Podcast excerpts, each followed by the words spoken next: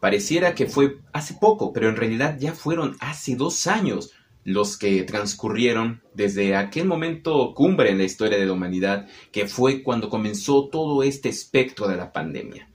Y no podemos negar que ha tenido repercusiones en nuestros aspectos económicos, también en la cuestión de violencia. La violencia intrafamiliar cada vez ha ido en aumento y por supuesto en el sentido de la educación. Y sin embargo, precisamente es en ese sentido en donde no podemos negar que los docentes, los alumnos, los padres, las madres, tutores y todas las comunidades escolares supieron adaptarse al cambio y a las nuevas decisiones que se tenían que tomar en este momento cumbre y tan complejo como lo fue precisamente la pandemia por COVID-19. Que se creyera o no en el virus que causaba esta enfermedad, la verdad es que todos tuvimos que caminar en el mismo sentido y acatar las órdenes y sobre todo reestructurar la vida en todos nuestros aspectos que teníamos. También con ello hubo algo que no podemos negar, y es que se desarrollaron pues nuevas habilidades tecnológicas que hasta entonces parecían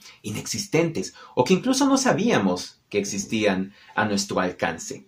Definitivamente la educación tuvo que crear una pequeña pero poderosa revolución en cuanto a su ejecución y en cuanto a la comprensión que se tiene de ella, para poder asimilarla con la nueva realidad que poco a poco se nos comenzaba a mostrar y que actualmente la podemos concebir como ya un presente que no tiene una forma de regresar al pasado. Y es precisamente en este sentido en donde podemos identificar el compromiso que se tuvo por parte de maestros, de alumnos, de familias enteras. Si bien el rezago está presente y es tangible para todos, la verdad es que no podemos tampoco menospreciar todo el trabajo realizado por toda la comunidad educativa.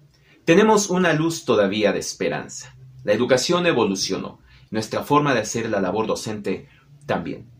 La sociedad misma se transformó y nos ha permitido replantearnos si de verdad el currículo del Plan de Estudios mexicano es tan pertinente para la nueva realidad, o si es preciso eso que ha fallado durante tanto tiempo, un currículo que sea flexible y apegado realmente a las necesidades inmediatas de la sociedad.